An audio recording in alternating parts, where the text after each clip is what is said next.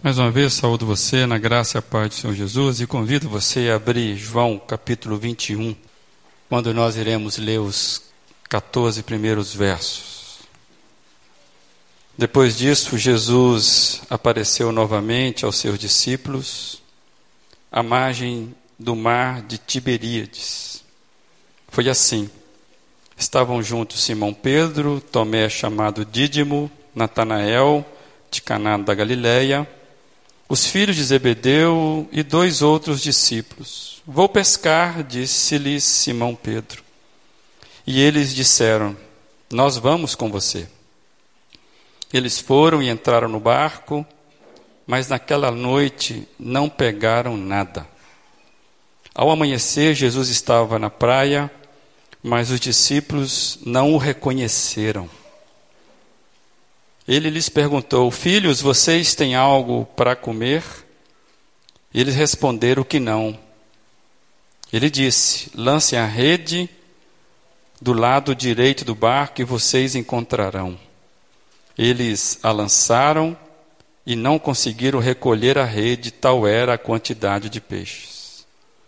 o discípulo a quem Jesus amava disse a Pedro: É o Senhor.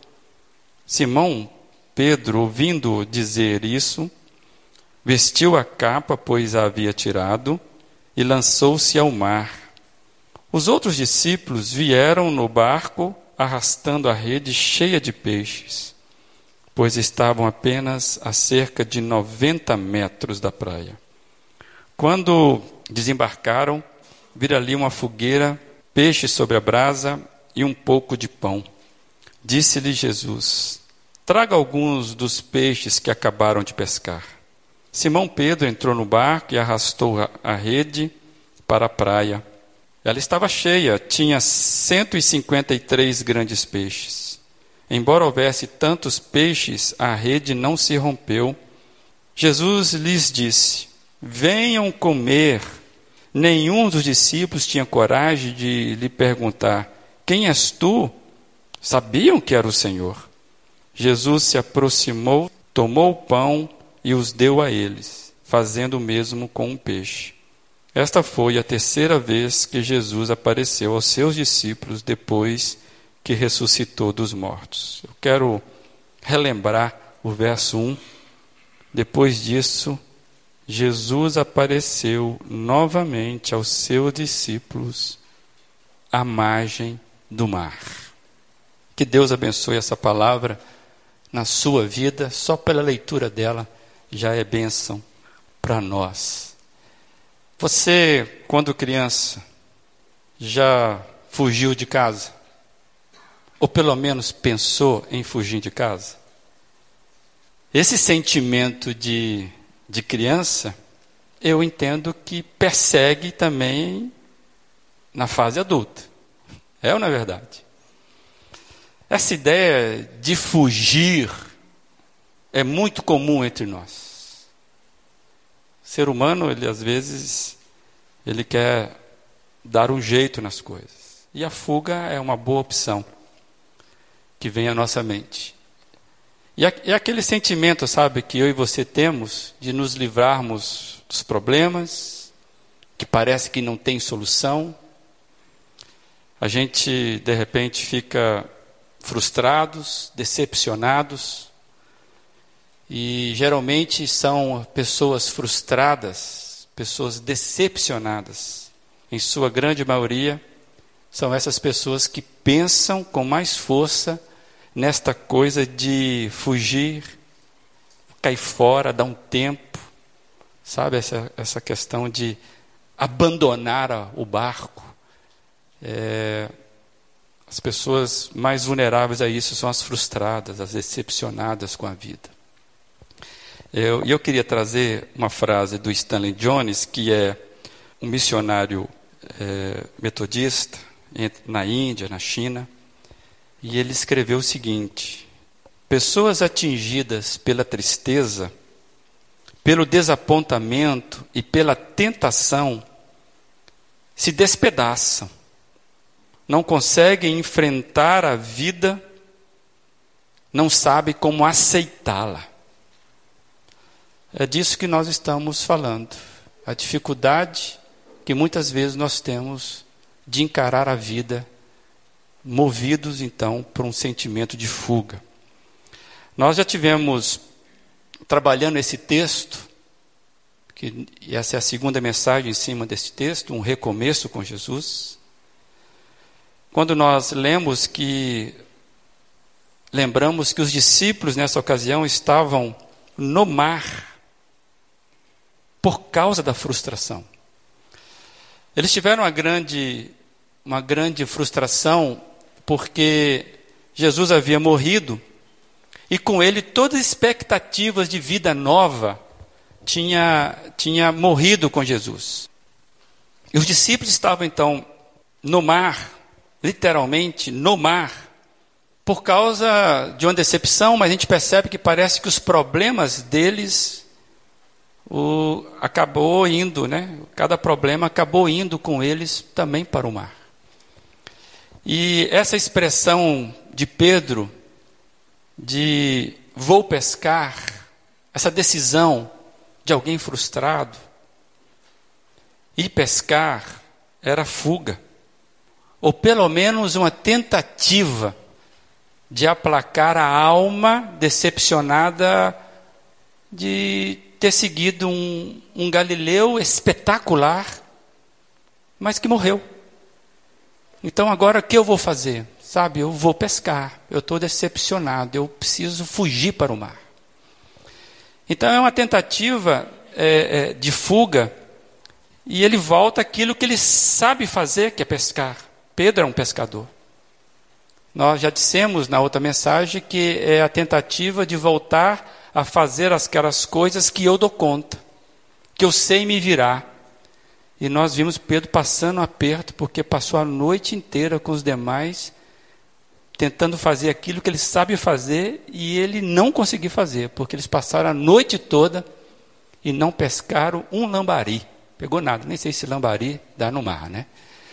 E aí as redes totalmente vazias. Imagina a frustração aumentando, nem aquilo que eu sei fazer eu estou conseguindo fazer.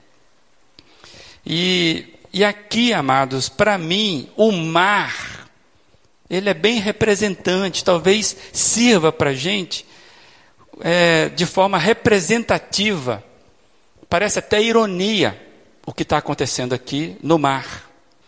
E eu quero trazer essa, essa, essa expressão aí. O mar, eu fiquei pensando, é como o deserto. Deve ser lugar de passagem, nunca de moradia. Ninguém tem projeto, olha, sabe uma coisa, eu vou morar no mar. Não, o mar não serve para morar, é algo de passagem. Pode até servir para um momento de fuga, mas deve ser temporário e não permanente, pois não é destino, é passagem. E deve ser algo passageiro. Além de ser passagem, é algo que precisa ser passageiro. E na vida nós temos esses momentos de fuga. Pode ser que a gente vá para o mar da vida, ou para o deserto da vida. Porque nós temos esse sentimento de, de sair, de dar um tempo. Como diz alguns, né? Deixe-me respirar um pouco. Eu preciso respirar um pouco. E eu lembrei que, claro que não com essa intensidade, porque Jesus era perfeito enquanto homem, mas o próprio Senhor Jesus ele teve o movimento de abandonar as multidões e ir para lugares solitários. Lugares onde ele poderia recarregar as baterias dele diante do Pai. Se o próprio Jesus fez isso, imagina a tentação que eu e você temos de toda hora pular fora do barco, né? de, de estarmos em fuga. É claro que Jesus não tinha movimento de fuga. Mas esse movimento de você estar só, para recalcular a rota da vida, para você fazer análise de como você está, isso é necessário. E todos nós temos isso. Mas a gente não pode, amados, nenhum de nós, não podemos nos perder nesses movimentos de fuga. Não podemos perder a referência da vida. O nosso endereço existencial precisa ter firmeza. Tem pessoas que vivem fuga. Pessoas que vivem correndo da realidade. Isso é um grande perigo, porque nós não podemos nos acostumar a esses movimentos. Nós precisamos saber que a nossa identidade precisa ter um porto. E, na verdade, a gente tem que ter muito cuidado para não irmos longe demais nessa fuga. Porque nós precisamos saber e ter tempo do caminho de volta. Os discípulos aqui estavam a poucos metros, 90 metros. Estavam perto. Tem gente que se perde porque vai longe demais no mar da fuga. Vai indo. E aí vai desacostumando-se com a realidade da vida. O que é o uso de entorpecentes? Senão um movimento de fuga. O que é o uso de álcool? Essa, essa tendência que nós temos. E é um grande perigo, nós não podemos nos perder nesses movimentos. E o verso 1, do qual eu quero destacar bem forte, da outra, da outra mensagem, nós destacamos o verso 4. Essa, essa necessidade, no verso 4, de enxergar e reconhecer Jesus no amanhecer da nossa vida, na praia, ali firme. O verso 1 diz que Jesus apareceu novamente. E dessa vez ele estava à beira, à margem do mar. O texto fala que Jesus estava na praia, na areia, em terra firme, em segurança. E eu fiquei pensando na normalidade de qualquer um. Possivelmente você tem coragem de ir para a praia, ficar na areia. Pode ser que você não tenha coragem de ir para a praia e entrar no mar, nadar no mar, se aventurar no mar. Então, estar na, na areia é a normalidade, é a obviedade da vida. E eu fiquei pensando, Jesus, o homem de grandes coisas que ele realizou, coisas espetaculares, ele estava simplesmente na beira da praia. Quem passava visse, visse aquele homem, ele, um homem normal, está ali na beira da praia. E eu fiquei também pensando sobre isso. Jesus na beira da praia, olhando os seus discípulos em fuga. E eu queria compartilhar com você também essa frase aí. Jesus na praia indicava para aqueles discípulos frustrados e fujões o seguinte: voltem, voltem para onde possam estar comigo, voltem para ter comunhão comigo, voltem, eu alimento vocês. Foi o que eles encontraram, inclusive, quando vieram da praia. E eu fiquei pensando que tipo de alimento aqueles moços precisavam. Que tipo de alimento pessoas frustradas, decepcionadas, em estado de fuga, precisa. Como diz aquela canção clássica, altamente profunda. Você tem fome de quê? Pessoas frustradas carecem de alimento. E eu fiquei pensando: que tipo de alimento esses discípulos precisavam? Que tipo de alimento você precisa? E eu fiquei. Primeira conclusão que eu cheguei que a é um alimento para a alma, mais do que para o intelecto. Pessoas com as emoções muito em alta, elas procuram conjecturas na vida. Ainda mais se você é um cara pensador, tipo pensador, intimista. Você é aquela moça que sabe conjecturar as, as alternativas da vida. Com as suas emoções e altas, as conjugações dos pensamentos começam a vir. Para mim e para você, eu entendo que O alimento é para a alma mais do que para o intelecto.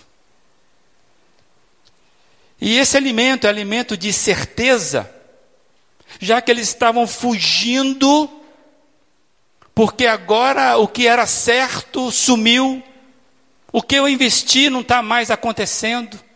Jesus morreu. Então, Jesus vai alimentá-los agora de certezas. Tem gente que acha que Jesus, o nosso Deus, nos alimenta de certezas a todo momento.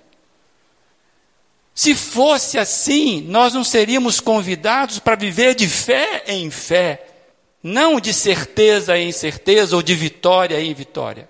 É de fé em fé. Nós conhecemos o texto. Então esses moços precisavam, esses moços que estavam em movimentos de fuga, precisavam de alimento para a alma mais que pelo intelecto. Eles precisavam não de certeza, porque nós sabemos que a vida é incerta. A vida, ela não é precisa, ela não é exata. E eu fiquei pensando sobre essa questão de convicção e certeza. Jesus nos chama para uma vida de convicção. E essa convicção põe você no caminho. Como diz lá, eu sei bem em quem tenho crido. Tu és o Cristo, Filho de Deus. Isso é convicção. Por isso que o alimento tem que ser espiritual e não da razão. Que a minha razão, quando as coisas não acontecem, me colocam contra tudo isso. Então, ver a realidade nem sempre, nem sempre, vai me trazer convicção de fé. Por isso que nós cantamos hoje, pois quando cremos, temos força para viver, não é quando vemos. Então, amados, essa convicção, que na verdade eu fui pesquisar um pouquinho, hoje eu não vou explorar isso, mas os filósofos aí de plantão, os filólogos que gostam da palavra, faça um teste aí, vai, vai pesquisar, me ajuda nisso. Convicção e certeza. Estava vendo que convicção tem a ver como vencer, superar decisivamente. Eu viajei nesse negócio aqui, eu nem vou trazer para os irmãos, que é amassante demais. Mas eu entendo que é assim aquilo que a palavra fala em Hebreus 11, que a fé é a certeza. Mas certeza de quê? Daquilo que esperamos e a prova das coisas que nós não vemos. Isso é convicção. Fica para uma outra parte a gente conversar sobre isso, mas me ajuda, vai pensando sobre isso. Deus não te chamou para ter certeza das coisas da vida. Deus cria um povo que vive pela fé. Não a insanidade mas a fé que vai além da racionalidade comum. Não nega a razão, mas vai a, além da razão, porque é fé. Então, na verdade, o que um frustrado com Deus, um frustrado com a vida de Jesus, e se tem uma coisa que carrega muita gente frustrada com Deus, é a igreja. Esse auditório aqui está cheio de gente frustrada com Deus. Eu acho que todos nós que temos um tipo de relacionamento com Jesus, que vamos nos frustrando na caminhada, a gente precisa de alimento de perspectivas eternas. Porque a vida aqui nessa terra é incerta. E Jesus sabia disso. E Jesus faz o que ele sempre soube fazer. Sabe uma coisa que Jesus faz bem? Sempre soube fazer? Ele sempre, sempre. Tanto é que a vinda dele aqui à terra é por causa disso. Jesus sempre disse isso, que ele veio buscar e salvar quem está perdido. E era o que Jesus estava fazendo ali na praia. Ele estava na praia vendo o grupo dele, amigos dele, ali perdidos nas suas frustrações, nas suas decepções, nas suas certezas. Sabe uma coisa? Vou pescar. Eu já disse isso da outra vez. Decepção e frustração, frustração também nos coloca em movimento. E em meio a esse sentimento, que eles estavam ali frustrados no barco, concentrados no déficit da vida, na escassez da vida, eles precisavam reconhecer Jesus na praia. Que era mais um homem que estava ali, um homem simples na praia. E eles estavam numa distância que Jesus podia falar com eles. Ao ponto que aquele que enxergava melhor pela voz que ele ouviu, discernimento, mas enxergar melhor, chegar, chegou ao ponto de falar: é Jesus, é Senhor. Então você não pode ficar muito distante, não. Porque às vezes vai ter tantas vozes que vai ficar entre você e o mestre que você vai se perder nisso. Então por isso nós falamos que o movimento de fuga não pode ser permanente e nem muito tempo e nem muito distante. Para que você não perca Jesus de vista na praia, que você possa reconhecê-lo tão logo e deseje estar com ele. Eles precisavam, então, em meio ao sentimento, pessoas perdidas nas frustrações, pessoas perdidas nos seus, nas suas decepções de fé, eles, eles precisavam reconhecer Jesus na simplicidade da praia. E eu fiquei lembrando, e nas quartas-feiras, já trabalhei isso, para quem vem na quarta-feira, que certa vez, numa outra ocasião, num outro episódio com esses homens, Jesus apareceu a eles no mar. E, literalmente, naquela ocasião, Jesus apareceu lá no meio do mar. E, por incrível que pareça, andando sobre as águas. Isso é espetacular. Só para a gente recordar então, que eu queria fazer um paralelo rápido desses dois textos, vai ser projetado para você aí. Mateus 14, 22 ao 33, diz assim: Logo em seguida, Jesus insistiu com os discípulos para que entrasse no barco e fosse adiante dele para o outro lado, enquanto ele despedia a multidão. Tendo despedido a multidão, subiu sozinho a um monte para orar. Ao anoitecer, ele estava ali sozinho. Mas o barco já estava a considerável distância da terra, fustigado pelas ondas, porque o vento soprava contra ele. Alta madrugada, Jesus dirigiu-se a eles andando sobre o mar.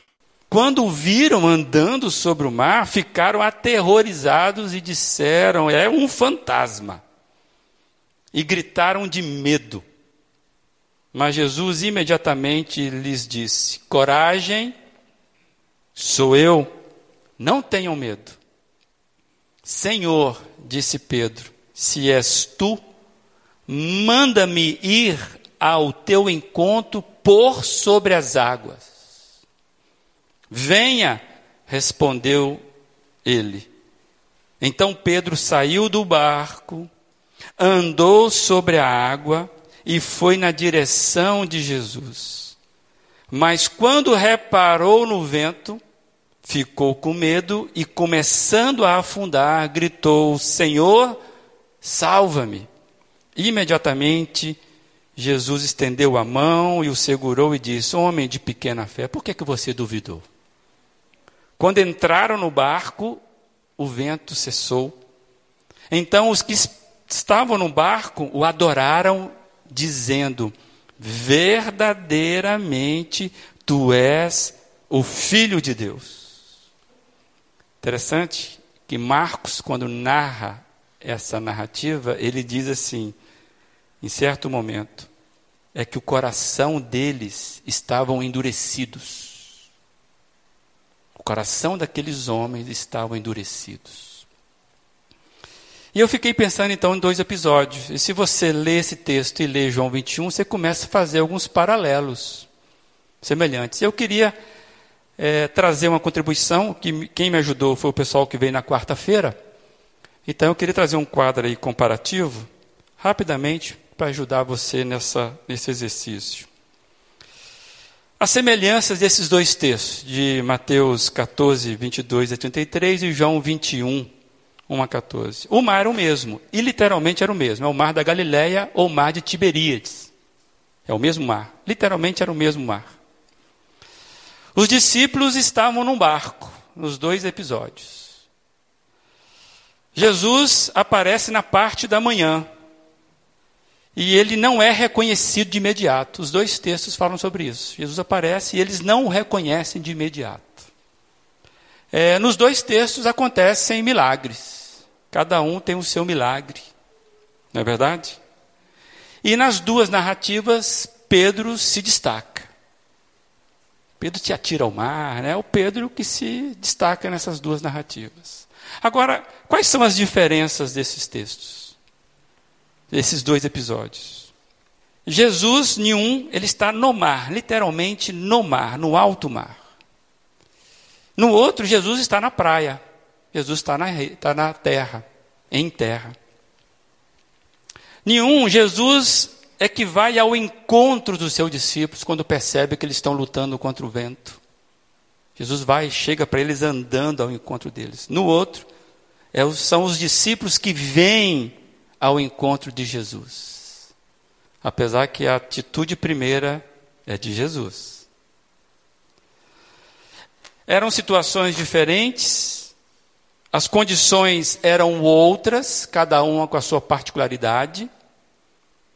A luta deles também era diferente nos dois momentos. Então, algumas conclusões nós chegamos, mas eu quero destacar uma conclusão aí com os irmãos, que está expresso aí.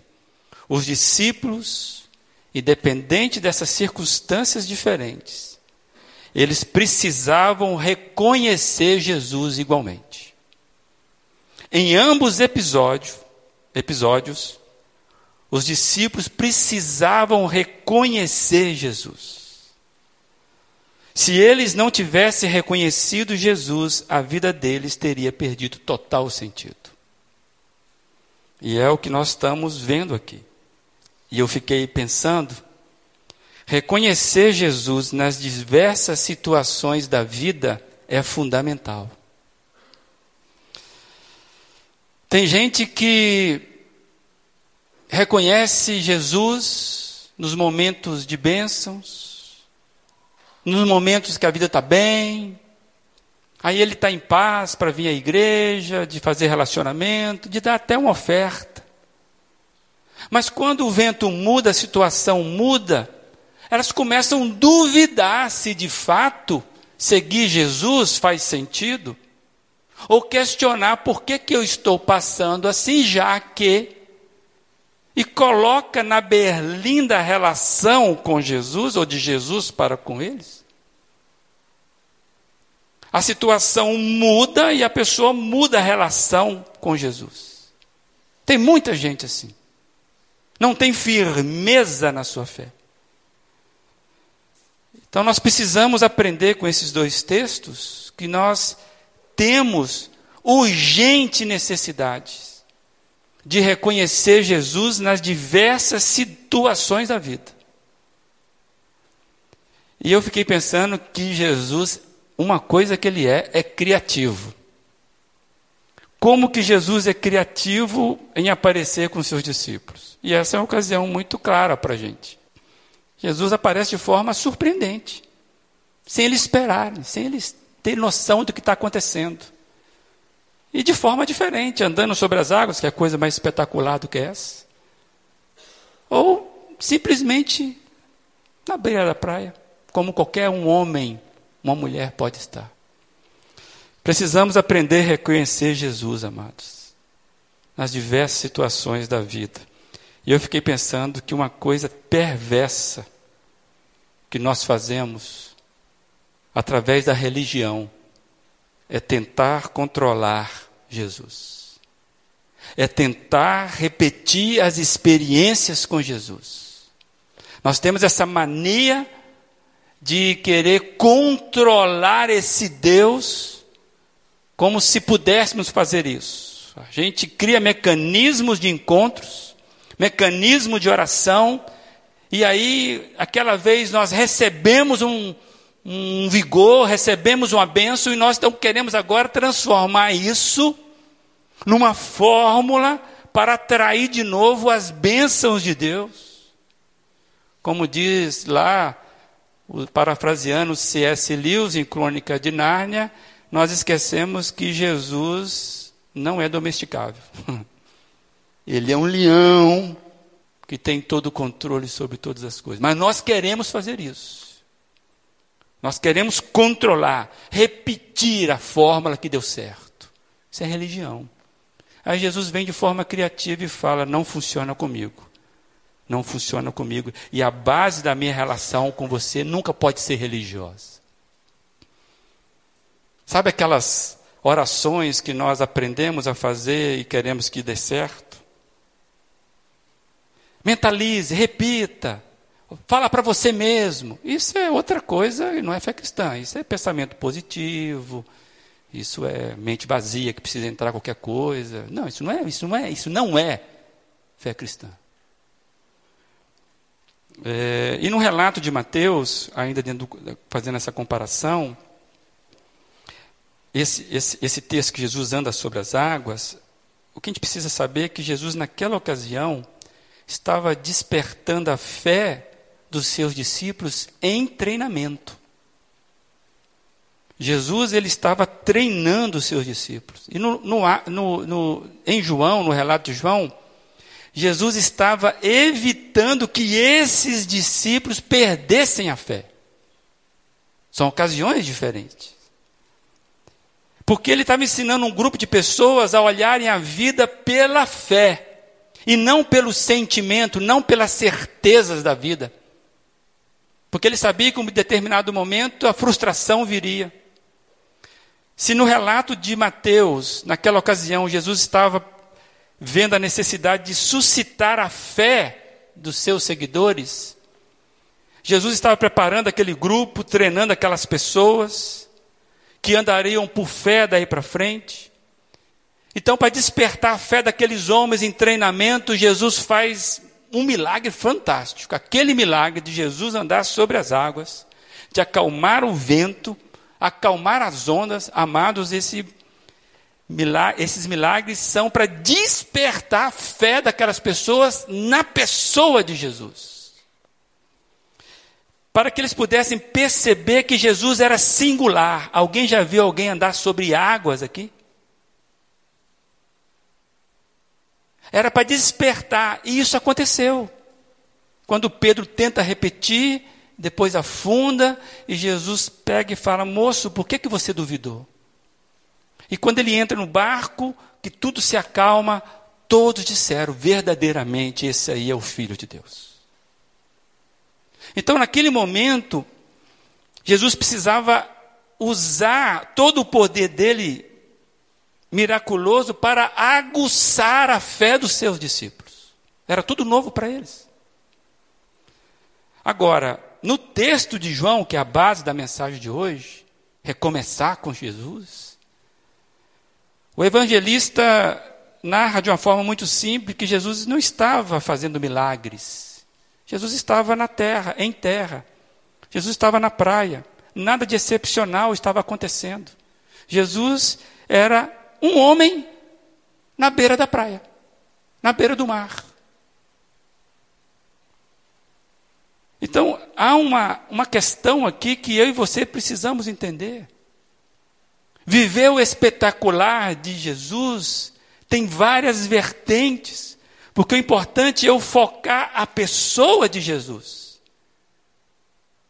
Quando, eles andam, quando Jesus anda sobre as águas, que eles não reconhecem e dão um passo para trás, Jesus fala: sou eu, não tenham medo. Que era algo espetacular demais.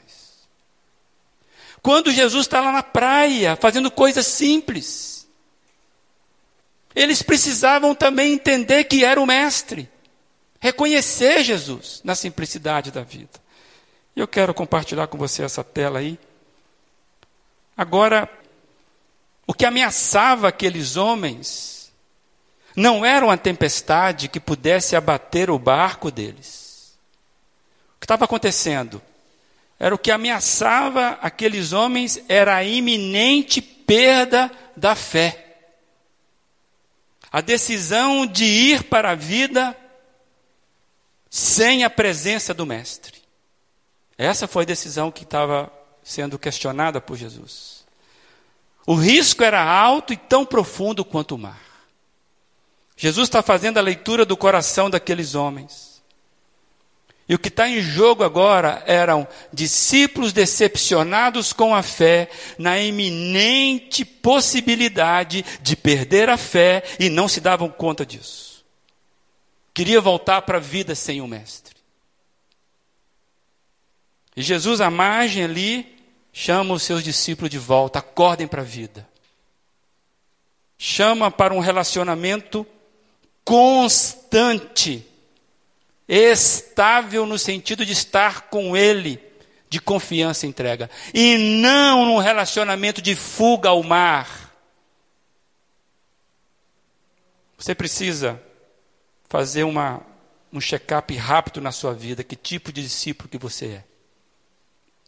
Em constante fuga, relacionamento instável com Jesus,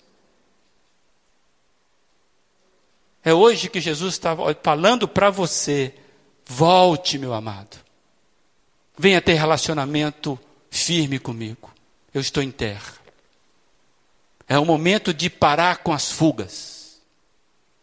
Viver um cristianismo medíocre, num barquinho que não pega nada, porque simplesmente ficou frustrado com a vida criou expectativa que nem o próprio Deus teve sobre, si, sobre você. Jesus, verso 1, apareceu novamente aos seus discípulos. E Jesus, hoje, ele quer aparecer novamente a você. Jesus não aparece para a multidão. Eu acho engraçado que, como a gente é terrível, né? Como a gente é enganado. Multidões que vão a, a, lugares, entre aspas, sagrados, porque alguém disse que viu alguma coisa espetacular lá acontecendo, e as pessoas querem beber da água, querem provar, eu não sei, é um negócio louco. As aparições, vamos chamar assim, espetaculares do nosso Deus, foram para crentes, ou para transformar aquela pessoa num seguidor firme. E não para exibição espetacular ou fábrica de milagres. Nunca! Jesus precisa aparecer para você desta forma novamente. Você está esperando um milagre acontecer para que você possa reformar a sua fé com Jesus? Está precisando que a sua situação mude para que você, que já é crente no Senhor Jesus, tome uma decisão para com Ele? Deixa de ser cristão em fuga. Que na verdade não existe cristão em fuga. Amados, se não nos despertarmos, podemos estar na iminente rota de perda da fé. Isso vai ser o maior desastre da nossa vida.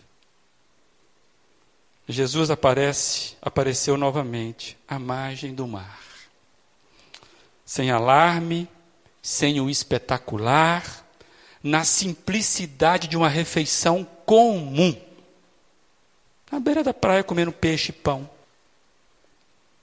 Sabe, amados, a nossa caminhada cristã, nós precisamos sempre ter recomeços com Jesus, como aconteceu nessa praia. Sempre. Lembra que eu falei? Todos nós temos movimentos de fuga. É do homem, da mulher, é do homem, é da humanidade. Por isso que Jesus apareceu novamente. Jesus sabia disso.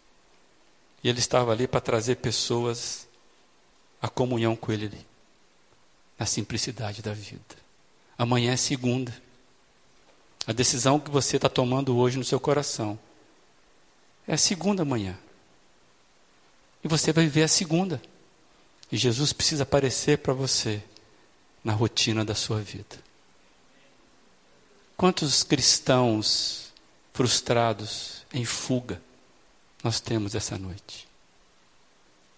Precisando enxergar, reconhecer mais uma vez o Mestre.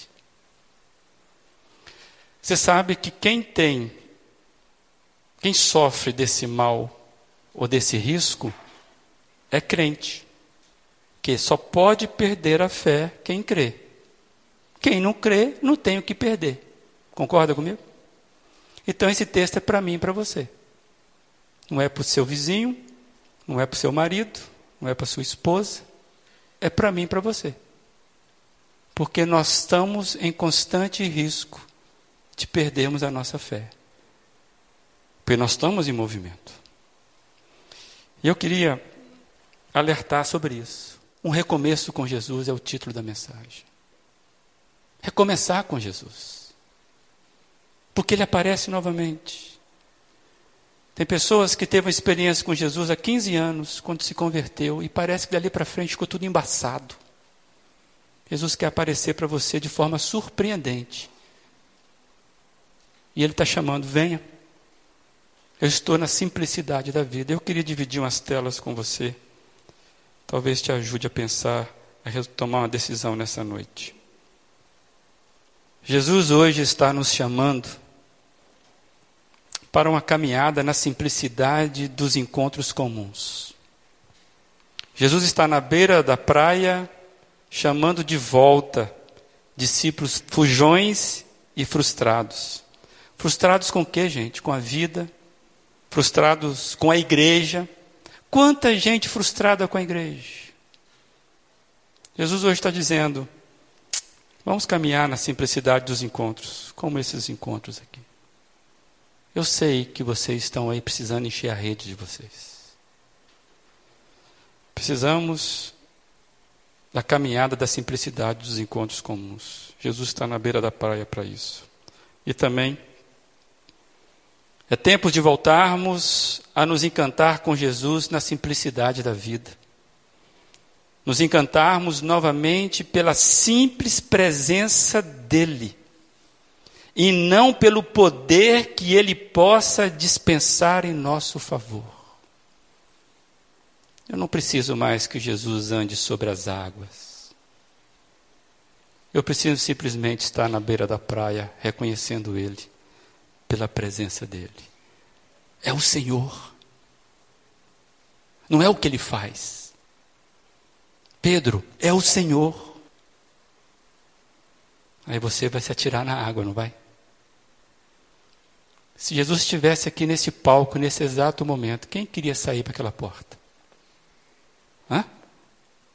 Quem é que não queria ser o primeiro a, a dar um abraço em Jesus?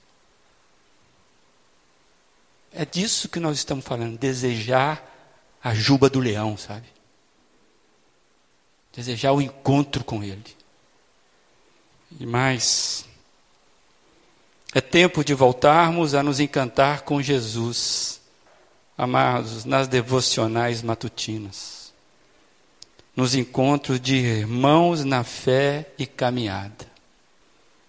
Puxa vida, será que você não quer levantar e se encantar de novo com a leitura devocional simples, que fala o teu coração?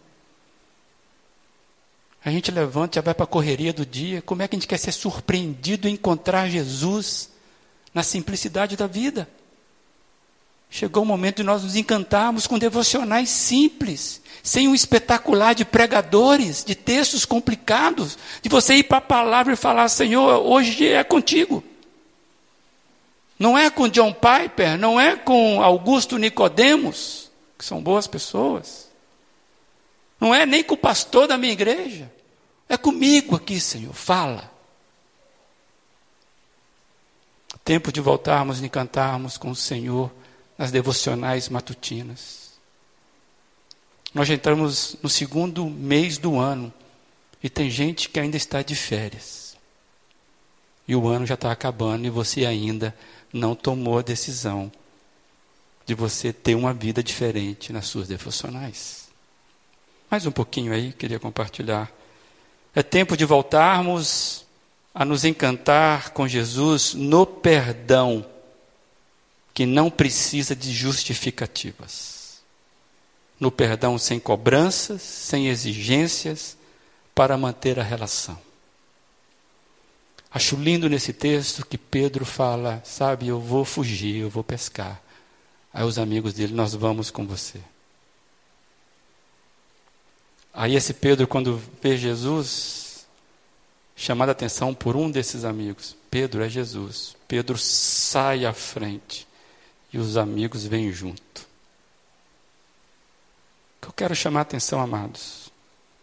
As nossas relações precisam ser mantidas e só serão mantidas na base do perdão. Sem justificativas, sem esperar que o outro mude, sem cobrança. Saber perdoar porque fui perdoado. Uma igreja para se tornar o corpo de Cristo. A base é o perdão. Não tem jeito. Enquanto nós não encontrarmos de novo, encantar Jesus no perdão. Talvez hoje a sua volta para a praia com Jesus vai começar você perdoando alguém que precisa ser perdoado. Não precisa ser justificado. E por fim, hoje é tempo de vermos, entre aspas, Jesus novamente à margem do mar da nossa vida. É tempo de recomeçar com Jesus. É tempo de tirarmos os olhos das nossas redes vazias e reconhecermos Jesus na praia da vida. É tempo de recomeçar com Jesus. A boa notícia: Jesus já está na praia. A boa notícia é que ele chegou bem cedo. A boa notícia é que ele já preparou todo o alimento que você precisa, inclusive ele com você ele vai fazer esse negócio multiplicar. A boa notícia é que ele está chamando quem é que quer vir ao meu encontro. E só pode reconhecer a, a voz do mestre quem sabe que é o mestre. E quem vai ao encontro dele hoje, desta casa aqui? Tem gente que está perdendo a fé sem se perceber disso. Deixaram que a decepção, deixaram que as frustrações tomassem conta das suas emoções. Tornaram-se pessoas críticas, com alto padrão de exigências. Exigências delas mesmas e por isso dói. Exigências do comportamento do outro. E aí você não tem como agir. Hoje Jesus está chamando para recomeçar com Ele, na simplicidade da comunhão. Relacionamentos, amados, nós sabemos que machucam, mas nós só somos curados no relacionamento. E começa com Jesus à praia. A pergunta é: quantos discípulos fujões que hoje reconhecem que precisam voltar para a praia e encontrar com Jesus?